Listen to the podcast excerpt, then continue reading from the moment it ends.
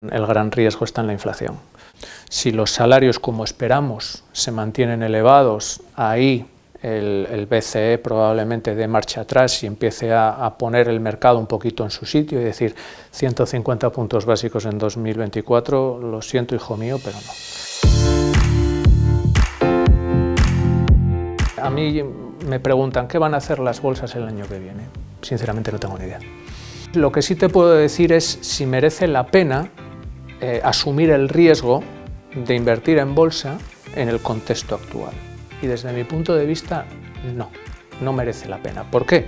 No porque la bolsa esté muy cara, no porque la bolsa vaya a caer, sino porque tenemos otros activos que tienen un grado de volatilidad bastante menor y que te pueden ofrecer retornos más o menos similares. Y invertir en mercado es incrementar la rentabilidad, pero siempre, siempre, siempre ajustada al riesgo. Bienvenidos a Máximas Baidunas, el podcast que te acerca a los valores de Dunas Capital, gestora española independiente de activos líquidos e ilíquidos.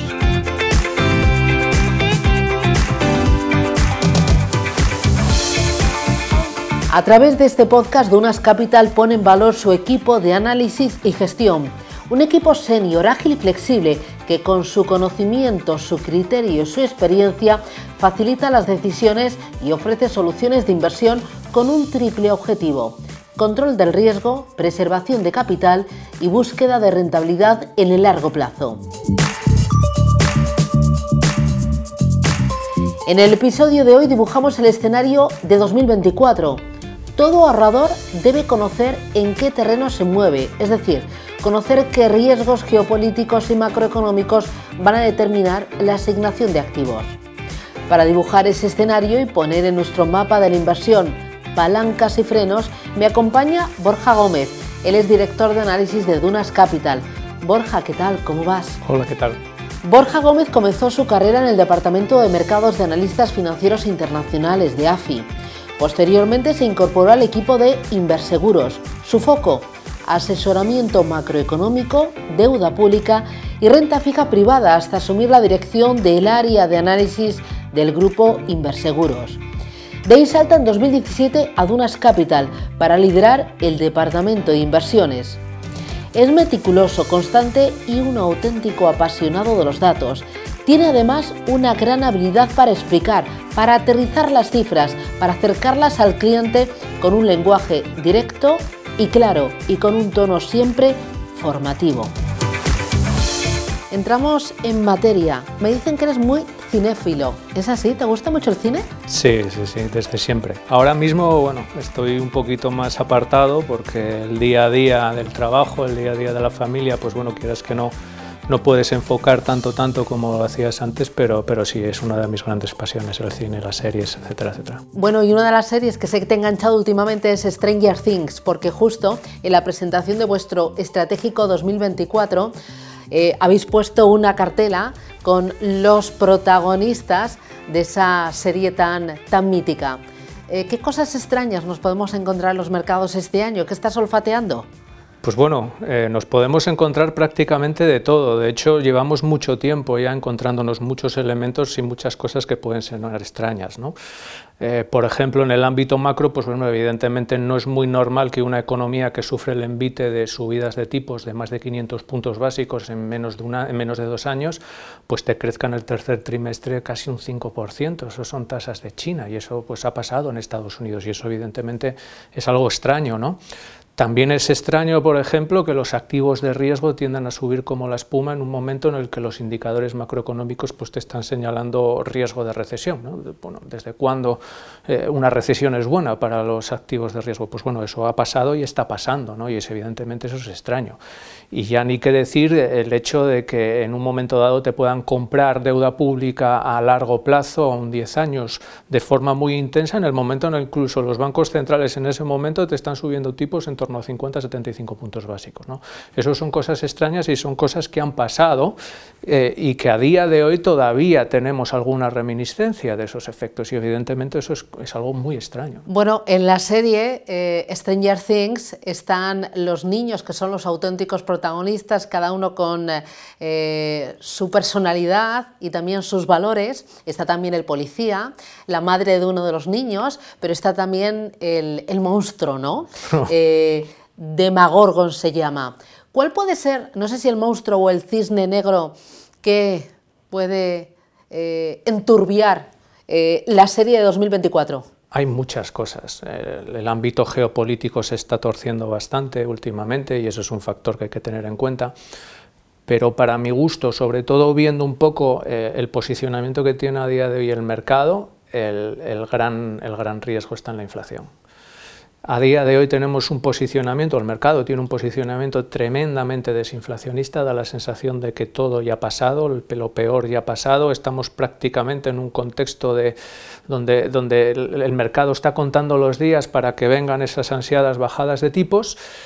Y, y, lo cierto es que los desarrollos macroeconómicos, aún siendo positivos, porque los han sido, en ningún modo pueden ser considerados concluyentes y desde luego existen muchos riesgos todavía en el horizonte que pueden justificar que la, que, la, inflación no descienda de forma tan acusada como muchos esperan ni incluso se pongan en duda muchas de las bajadas de tipos que tiene puesto el mercado.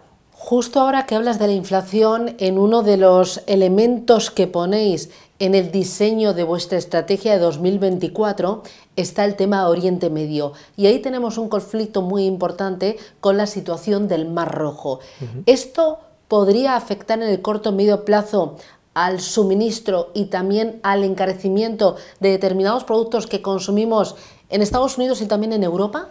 Sí, digamos que la crisis del Mar Rojo a día de hoy eh, evidentemente se ha incrementado de forma notable, todavía no está en un máximo donde podría llegar a alcanzar, esperemos que no llegue ahí, pero a día de hoy, en el contexto actual, digamos que esta crisis tiene dos derivadas, una en materia de crecimiento, de actividad, pero otra también en materia de inflación. Básicamente lo que tenemos es un mar rojo por donde los buques, pues a día de hoy, pues bueno, ya no pasan en la misma cuantía que pasaban anteriormente, muchos de ellos lo que tienen que coger es una ruta alternativa por el Cabo de, Buena Esperanza. ¿no? Eso básicamente lo que implica es que el trayecto que tendrían que hacer los, los buques se incrementa en, pues, en torno a entre 12 20 días más o menos. ¿Eso qué supone? Eso supone, en primer lugar, incremento de costes, eso es evidente, los seguros se vuelven mucho más caros, el consumo de, fuel derivado del trayecto es mucho mayor, pero luego también hay que considerar que vivimos en un, entorno de actividad de, just in time, básicamente, donde básicamente todas las empresas necesitan los componentes que lleguen en el momento justo para ser ensambladas eh, y poder fabricar productos. Claro, si estamos en un entorno en el cual eh, pues bueno, se produce un retardo en la recepción de esos productos, esa cadena se rompe. Entonces ahí tenemos un efecto en materia de actividad. Hay muchas empresas que están diciendo, bueno, eh, como no tengo los, eh, los productos y los bienes intermedios que necesito para producir, tengo que parar. Ahí hay un primer efecto en materia de actividad que probablemente sea el más cortoplacista y no sería descartable pues bueno, que valoraciones de encuestas de manufacturas, etcétera, etcétera, en las próximas lecturas experimenten una caída importante. Pero al fin y al cabo esto es algo coyuntural. ¿Por qué? Porque básicamente no estamos en un entorno como en la pandemia, donde había una paralización total. Aquí estamos hablando de un retraso. Y eso probablemente lleve aparejado, pues bueno, que en un periodo de tiempo prudente veamos una cierta recuperación. Ahora bien, el incremento de los precios, eso sí que puede llegar a tener un efecto mayor. Entre otras cosas porque afecta a los bienes intermedios. Los bienes intermedios y los productos han sido los principales catalizadores del proceso desinflacionista que ha habido en 2022, eh, especialmente en la segunda parte del año. Esto probablemente tarde un poco en verse, a lo mejor tendremos que esperar a marzo o incluso abril, pero ahí ese contexto, ese proceso desinflacionista puede tornarse y ahí podríamos empezar a tener un efecto mucho más claro y mucho más evidente de resurgimiento de inflación que se vería adicionalmente aderezado por elementos mucho más estructurales y que desde mi punto de vista son mucho más importantes. por ejemplo, el conflicto entre Israel y Hamas y el efecto que pueda tener en el petróleo y en el gas, porque ahí ya estamos hablando de un conflicto que se está enquistando y eso sí que puede tener efectos más estructurales?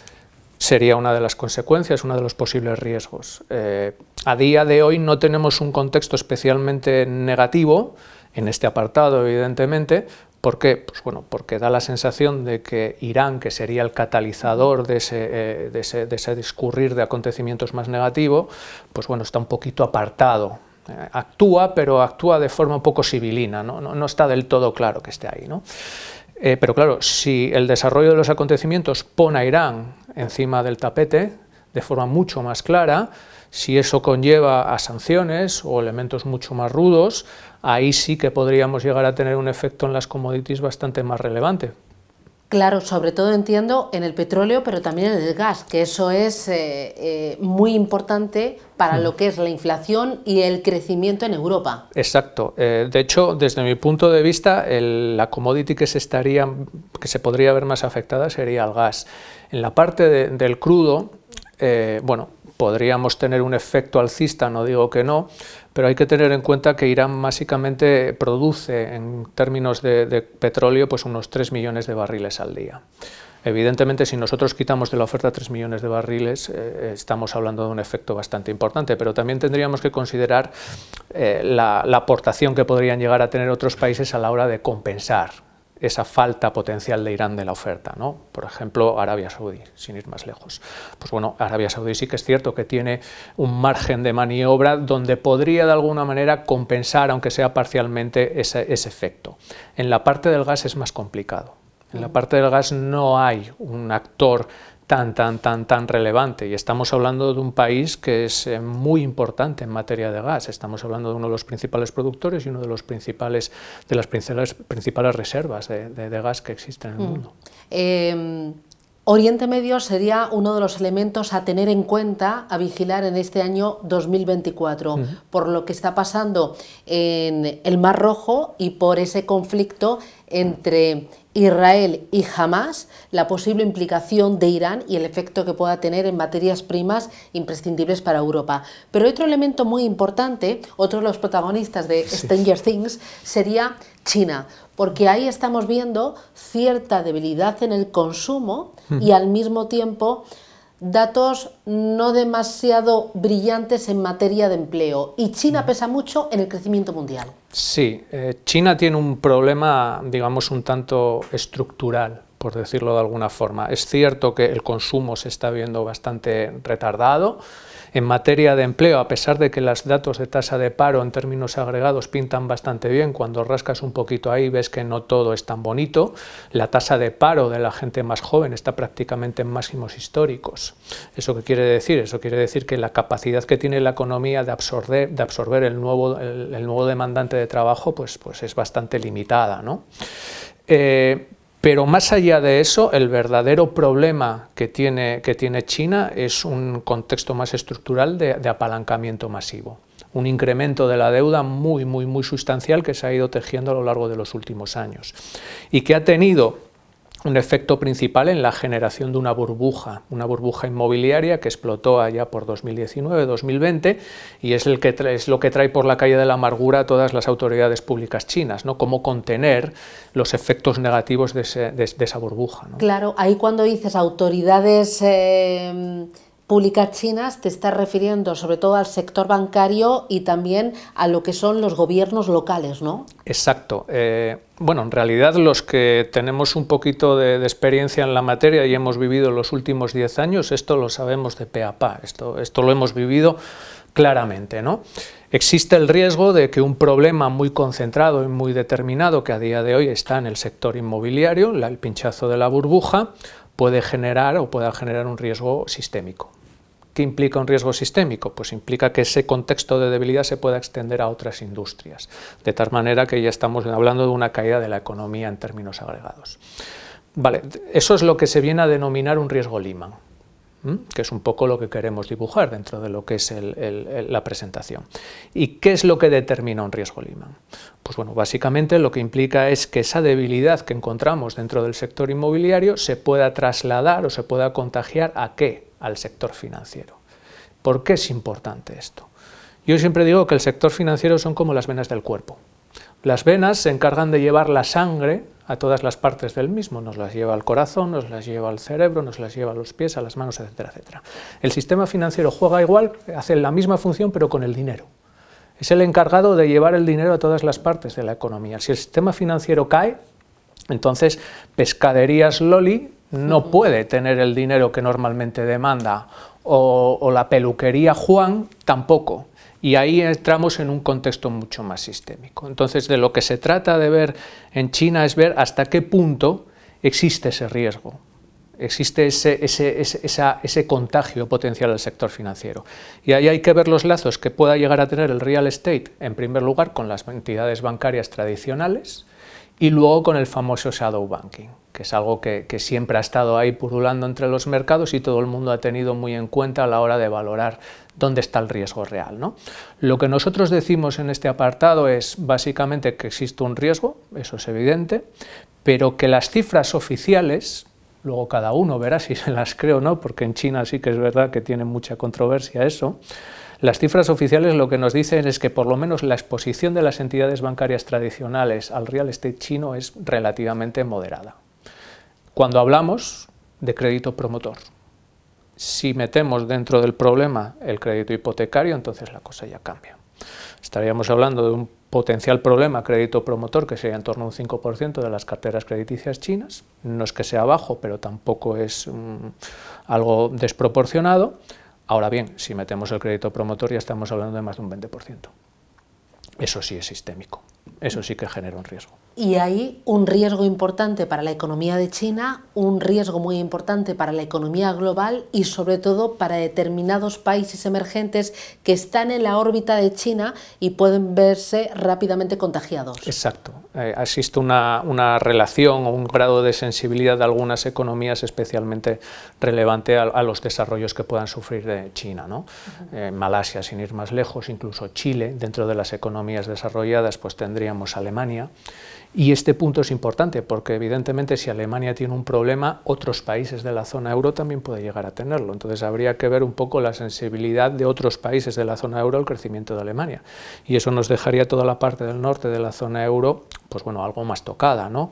Holanda, Bélgica, Austria, todas esas economías, pues bueno, sí que es verdad que, se alimentan un poquito del crecimiento, del crecimiento de Alemania, que al final no deja de ser la locomotora de la zona euro. Mm.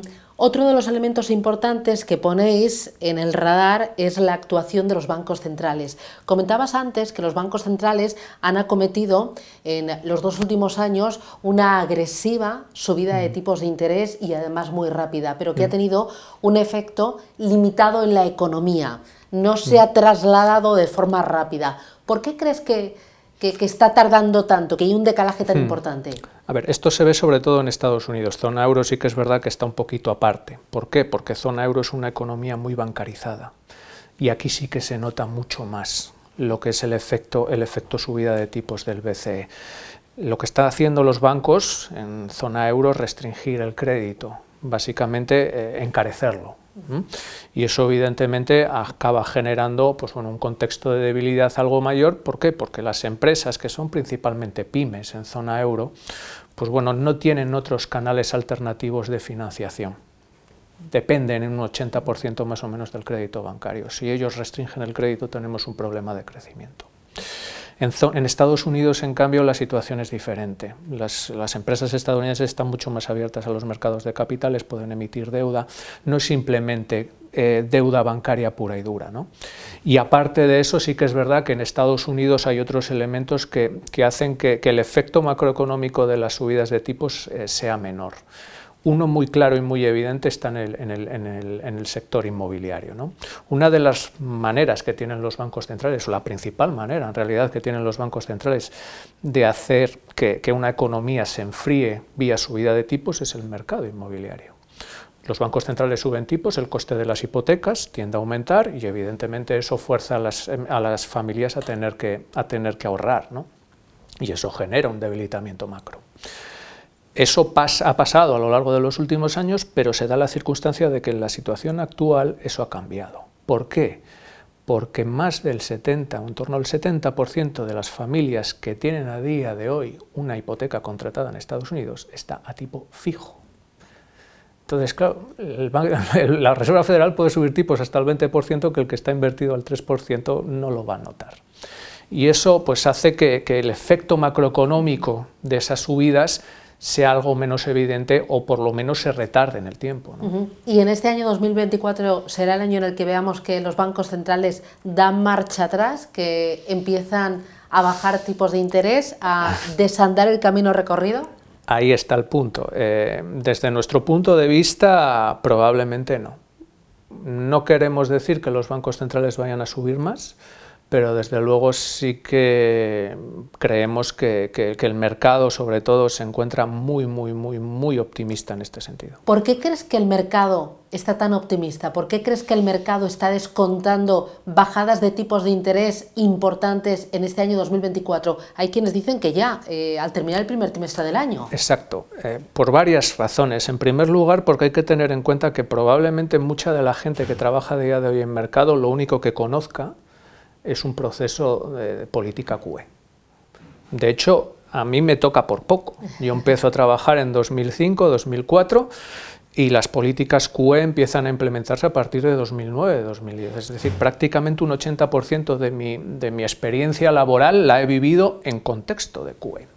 Entonces, claro, eh, que tú tengas un escenario donde las rentabilidades reales de la curva estadounidense, por poner un ejemplo, estén en territorio positivo de un 2,5, hay gente que dice, esto no es posible, esto es una locura, están súper altas las rentabilidades. Bueno, depende. Esto es como todo, ¿no? Depende. Bueno, si lo fijamos como benchmark, por decirlo de alguna manera, lo que se han promediado esas rentabilidades reales a lo largo, de, a lo largo del 2009-2022, de acuerdo, no es que estén altas, es que están muy altas. Pero si entendemos una normalización de mercado a un contexto más pre-QE, en realidad las rentabilidades reales a día de hoy estarían más o menos en línea con lo que se ha promediado en otros momentos. Por eso digo que, depende un poco, ¿no? Hay una ansia muy clara y muy evidente, y ya no es de ahora, se viene viendo durante prácticamente toda la subida de tipos del BCE, por querer volver a los orígenes que es uno de los elementos que, confieren esas cosas extrañas que han pasado y que, nos, y que nos sirven como argumento de Stranger Things. ¿no? Básicamente los mercados eh, han estado viviendo eh, a lo largo del 2023 y parte del 2022 como entre dos realidades paralelas. Una realidad que vendría determinada por las reglas del juego que han predominado pues bueno, desde el 2010 hasta ahora, ¿no? y que vendría determinado por inflaciones bajas, políticas monetarias expansivas, tipos de interés estructuralmente bajos.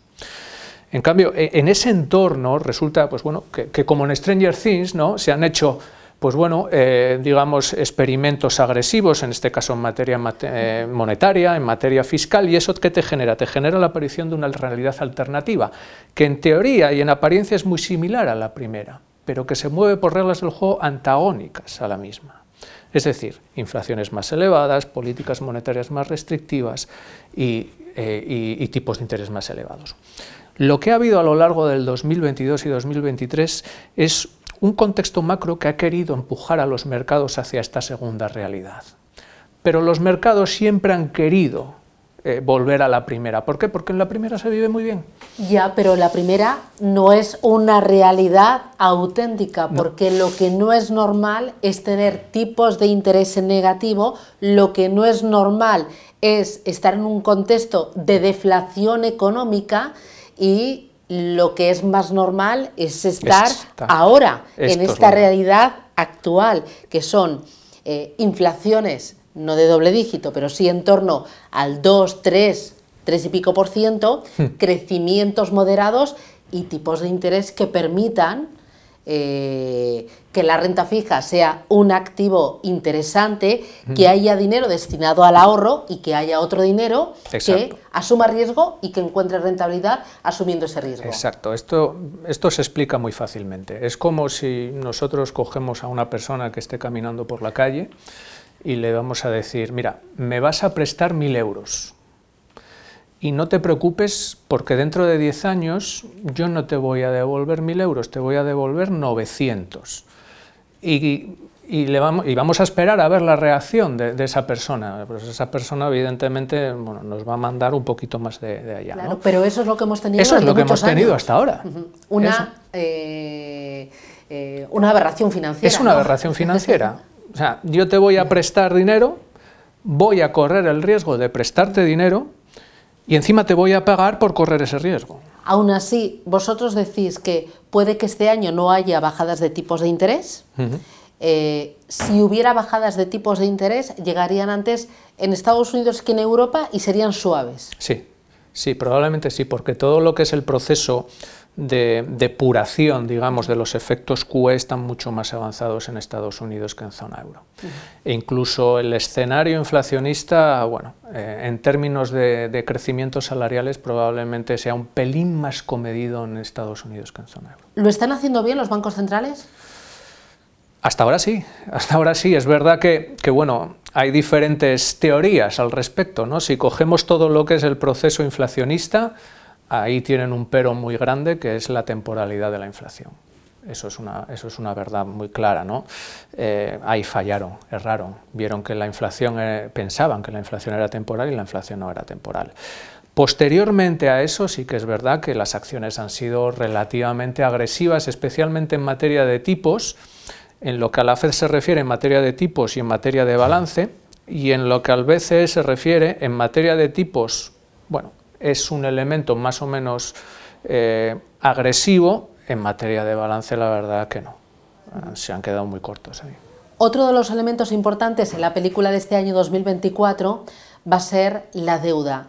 Los gobiernos están endeudados hasta las trancas, todos ellos. Y más que quieren endeudarse, que es lo peor Infinito de todo. Infinito más allá. Sí, ese, ese, es el gran problema, ¿no? Y ese es uno de los elementos que si somos ortodoxos, eh, empujarían a los bancos centrales a no, a, no, bajar tipos. Al final, si tú aplicas estímulos fiscales, no solamente incides en un fortalecimiento de la economía e de alguna manera alimentas parte de la inflación, no toda evidentemente, pero sí parte de la inflación. Para que nosotros tengamos una inflación normalizada se necesitan varias cosas, ¿no? pero una de los más importantes es, al menos en la medida de lo posible, crecer durante un periodo de tiempo prudencial por debajo de tu nivel tendencial, de por debajo de tu nivel potencial. Si yo como máximo puedo crecer, en términos em, eh, agregados puedo crecer un 4%, pues bueno, a ver si puedo crecer un 2, un 3, etcétera, etcétera. ¿no? Bueno, si yo aplico políticas monetarias muy expansivas, perdón, políticas fiscales muy expansivas, lo que estoy generando es un soporte a la economía y evito que ese proceso se vaya formalizando. Y luego adicionalmente hay otro factor que es clave, los desequilibrios fiscales se tienen que financiar. Es, una pena, pero es así. Entonces, claro, si nosotros eh, estamos eh, acumulando déficit eh, año tras año, un déficit cada vez mayor y mayor y mayor y mayor, al final lo que estamos obligando al Tesoro de turno es a pedir cada vez más financiación a mercado, cada vez más financiación a mercado. Y esto es como todo, todo es muy complejo, pero en, esto en concreto hay un factor muy claro, es oferta-demanda. Si yo necesito emitir mucho papel, mi oferta va a tender a aumentar. Ante un mismo contexto de demanda, incluso una demanda relativamente más baja, ¿por qué? Porque los bancos centrales ya no arriman tanto el hombro como antes, pues están en un proceso de reducción de balance, ¿Qué pasa? Si mi oferta está superior a la, es superior a la demanda, el precio de mis bonos cae. Y si el precio de mis bonos cae, las rentabilidades tienden a subir. Y ahí la situación sería más delicada para los países periféricos, para un España o para un Italia. Exacto. Eh, ¿Por qué? Porque tienen unos desequilibrios mucho más cronificados. Ahí sí que es verdad que, bueno, en realidad no hay grandes diferencias a lo mejor con Estados Unidos, pero Estados Unidos tiene la, la, posibilidad de emitir en dólar y evidentemente eso es una ventaja atroz, ¿no? Eh, en zona euro, pues bueno, tenemos que emitir en euros, que no es que esté mal, pero evidentemente están las antípodas como, observar, como, como divisa reserva que, el dólar. Y evidentemente si este escenario se mantiene en el tiempo, pues, pues bueno, los desequilibrios públicos en países de periferia en un escenario de subida de tipos y de mantenimiento de tipos, pues te puede dejar en, una situación compleja. ¿Puede ser una de las razones que pueda llevar al BCE a bajar tipos en un momento dado? Puede ser, pero entonces no sería ortodoxo y entonces estaríamos alimentando la senda de inflación. Todo tiene su contrapartida. Si queremos arreglar una cosa o no estropear una cosa, probablemente estaremos estropeando la otra. Entonces ahí tienen que manejar un poco. Nosotros creemos que con los tipos donde están durante un periodo de tiempo todavía prudente, se puede mantener una situación de cierto equilibrio. Y luego, evidentemente, en 2025 podemos hablar perfectamente de bajada de tipos. Eso, no, eso, eso es una cosa no quita la otra. Bueno, hemos colocado en el radar eh, a Oriente Medio, a China, el papel de los bancos centrales, el alto endeudamiento de los eh, gobiernos y habría un quinto elemento o un quinto protagonista en esta serie eh, eh, en estas cosas extrañas que, hay que vigilar en este 2024, que serían los riesgos. Eh, ¿Hay que asumir riesgos en este año? Hombre, siempre se asumen riesgos. La cuestión es que el riesgo sea lo más controlado posible. yo siempre digo lo mismo. a mí me preguntan qué van a hacer las bolsas el año que viene. Sinceramente no tengo ni idea. Además ya lo he intentado predecir tantas veces y he fallado en el 90% que ya desisto. Ya desisto pero lo que sí te puedo decir es si merece la pena eh, asumir el riesgo de invertir en bolsa en el contexto actual. Y desde mi punto de vista, no, no merece la pena. ¿Por qué? No porque la bolsa esté muy cara, no porque la bolsa vaya a caer, sino porque tenemos otros activos que tienen un grado de volatilidad bastante menor y que te pueden ofrecer retornos más o menos similares. Y invertir en mercado es incrementar la rentabilidad, pero siempre, siempre, siempre ajustada al riesgo. La rentabilidad es una variable muy importante, pero el riesgo es casi tan importante como la rentabilidad.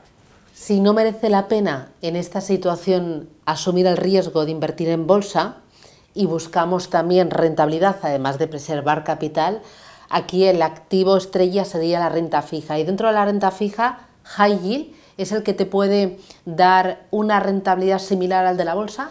Ahora mismo nosotros en el contexto actual quizás sería más investment grade. Eh, ¿Por qué? Porque el high yield es un activo que es muy sensible a, la evolución del contexto macroeconómico. Si estamos diciendo pues bueno, que zona euro puede entrar en un contexto de recesión, que es factible, de hecho prácticamente estamos ahí, ¿no? otra cosa es que la recesión sea más o menos severa, eso es otra historia. ¿no? Pero bueno, si estamos en un escenario de, recesión, pues evidentemente eh, el high yield ahí se podría ver un poquito más, un poquito más expuesto. ¿no? En cambio, la parte del investment grade, pues bueno, te ofrece pues, un grado de colchón relativamente, relativamente importante. ¿Y aquí algún sector concreto? Pues lo que, lo que valoraríamos sobre todo es un mix de una rentabilidad relativamente atractiva, cupones relativamente elevados o superiores a la media, por decirlo de alguna manera, con una baja exposición a ser posible al ciclo económico. Y eso pues, bueno, nos podría dejar elementos pues, bueno, como pueda ser TMTs, incluso eh, te diría a lo mejor bueno, la parte de supermercados, aunque eso es un mercado muy pequeñito que habría que, que, habría que ir con un, poquito, con un poquito de tiento. También es verdad que, por ejemplo, la parte financiera, pues bueno, hasta hace poco estaba eh, disfrutando de una prima relativamente importante con respecto a otros sectores. Eh, bueno, elementos de este, de, este, de, esta, de, este, de este tono que de alguna manera podrían llegar a ser interesantes. Y entiendo que si no esperáis una bajada de tipos de interés eh, en Europa ni en Estados Unidos, o si esa bajada es más suave de lo que espera el mercado o llega con más retraso de lo que espera el mercado, ahí mantenéis duraciones cortas? Sí, por ahora sí. Por ahora sí, porque entendemos que las rentabilidades tienen que tener aumentar un poquito más. Tampoco vamos a pedir que nos lleve un 10 años eh, alemán a un 4 o un 5%, porque evidentemente eso es pedir peras al olmo, no puede ser pero bueno, en niveles de un 2,25 que estaría ahora mismo un 10 años alemán, pues bueno, resulta, resulta un tanto bajo, ¿no? Poder meterle pues bueno, unos 40, 50 puntos básicos más, ahí ya sí que podríamos empezar a abrir un poquito la puerta a incrementar duraciones un poquito, un poquito más altas. ¿no? Es verdad que probablemente tardaremos un poquito en ver ese repunte, entendemos que, que eso, va a, ser, que eso va a requerir una buena dosis de paciencia, ¿Por qué? Porque la senda inflacionista no va a enseñar la cara en el muy corto plazo. Ahí son muy importantes la parte de los salarios, es un elemento clave. Si los salarios, como esperamos, se mantienen elevados, ahí el, BCE probablemente dé marcha atrás y empiece a, poner el mercado un poquito en su sitio y decir 150 puntos básicos en 2024, lo siento hijo mío, pero no. Entonces, bueno, si acaso podemos valorar retoques al final del año, y bueno, eso sí, ¿no? Pero, pero ya digo, con unos salarios que te crecen un 4,75% a día de hoy en zona euro, es muy difícil que tú puedas justificar que son necesarias, que son necesarias bajadas de tipos. Se impone al final estar muy encima de cada uno de los activos, en cada uno de los bonos, vigilar muy de cerca la duración, eh, una gestión muy activa y una gestión muy flexible con eh, los riesgos o esas cosas extrañas en el radar, ¿no? Y sin bajar la guardia. Como siempre. Como siempre. Como siempre. es, que en realidad todos los años estamos en dinámicas, eh, en la misma dinámica, pero con, con historias diferentes, ¿no? Pero, siempre surge algo. De hecho, nosotros hablamos muchas veces que hablamos con clientes y nos dicen, yo lo que quiero es tener un año tranquilo. Y, pues, pues, va a ser que no, pero que siempre surge algo. Además, yo, a mí me gusta mucho trabajar con símiles más allá de elementos cinematográficos. Yo siempre digo que los mercados es como este cliché que hay de, como los hombres, ¿no? dicen, los hombres no pueden hacer dos cosas a la vez. Pues bueno, los mercados son un poco así, son monotema, en tendencias son monotema. Ahora mismo estamos en senda desinflacionista. Todo lo que no sea senda desinflacionista lo dejo a un lado, lo dejo a un lado, lo dejo a un lado. ¿Por qué? Porque yo no me fijo en dos cosas a la vez, solo me puedo fijar en una. Y además somos extremos y los mercados son extremos. Todo es blanco, todo es negro. Para el mercado nunca hay un gris. Entonces, eso que, invita, invita a que los mercados, pues bueno, te estén dando sustos cada dos por tres, porque no se miden las cosas en su justa medida. Todo el mundo está anulado, como todo el mundo está anulado, estás en un riesgo asimétrico permanente. En el momento en el que salga algo que se, que se desajusta o que se va del, del consenso donde está todo el mundo, todo el mundo tiene que pasar de aquí a aquí. Entonces, claro, eso te genera muchísimos movimientos que son muy abruptos.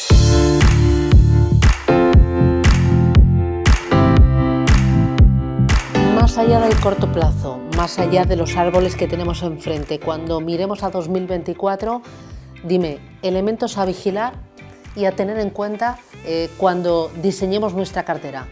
Sobre todo y ante todo, salarios en el más corto plazo, ir ver viendo la evolución de los salarios.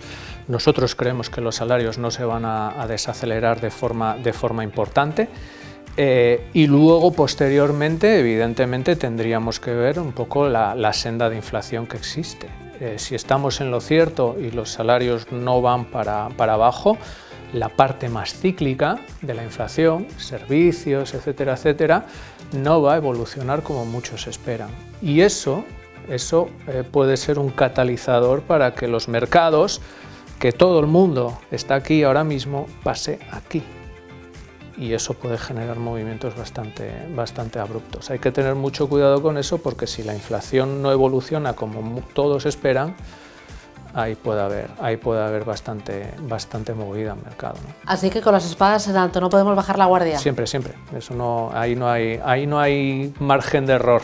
Ahí no hay margen para moverse, siempre con las espadas en alto. O por si hay un giro inesperado en la serie o en la película. Efectivamente, también puede ser. Hay muchas veces que, que, de repente, pues bueno, todo te cambia, ¿no? Mira, el sexto sentido, por ejemplo, se me, se me acaba, se me acaba de venir a, a, la, a, la, memoria, ¿no? Pues de repente te das cuenta de que el protagonista está muerto. Pues bueno, Esperemos que no, que no acabemos como el protagonista, pero, pero es un giro y, el mercado siempre, siempre, siempre, siempre está expuesto a giro, siempre, siempre. Pues ahí tenemos ese dibujo, esa película de 2024 que acaba de arrancar con los principales protagonistas y con el objetivo de aportar rentabilidad a las carteras, de preservar capital y de controlar al máximo los riesgos. Borja Gómez, un auténtico placer como siempre. gracias, por las ideas. Eh, no sabía que fueras tan cinéfilo y, nada, volveré a verme la serie, que yo soy una auténtica fan. Muchísimas gracias. y un auténtico placer. Bien, hasta ahora.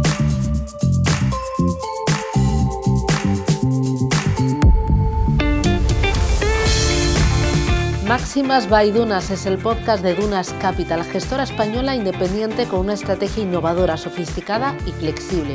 Crecimiento, compromiso y consistencia son algunos de los valores que respaldan el trabajo y los resultados de Dunas Capital, gestora independiente que se apoya en la innovación y la experiencia para abrir nuevas rutas de rentabilidad sin perder de vista la preservación del capital. Máximas Baidunas. Suscríbete a nuestro canal y conoce nuestra historia y nuestra visión y comparte nuestras metas.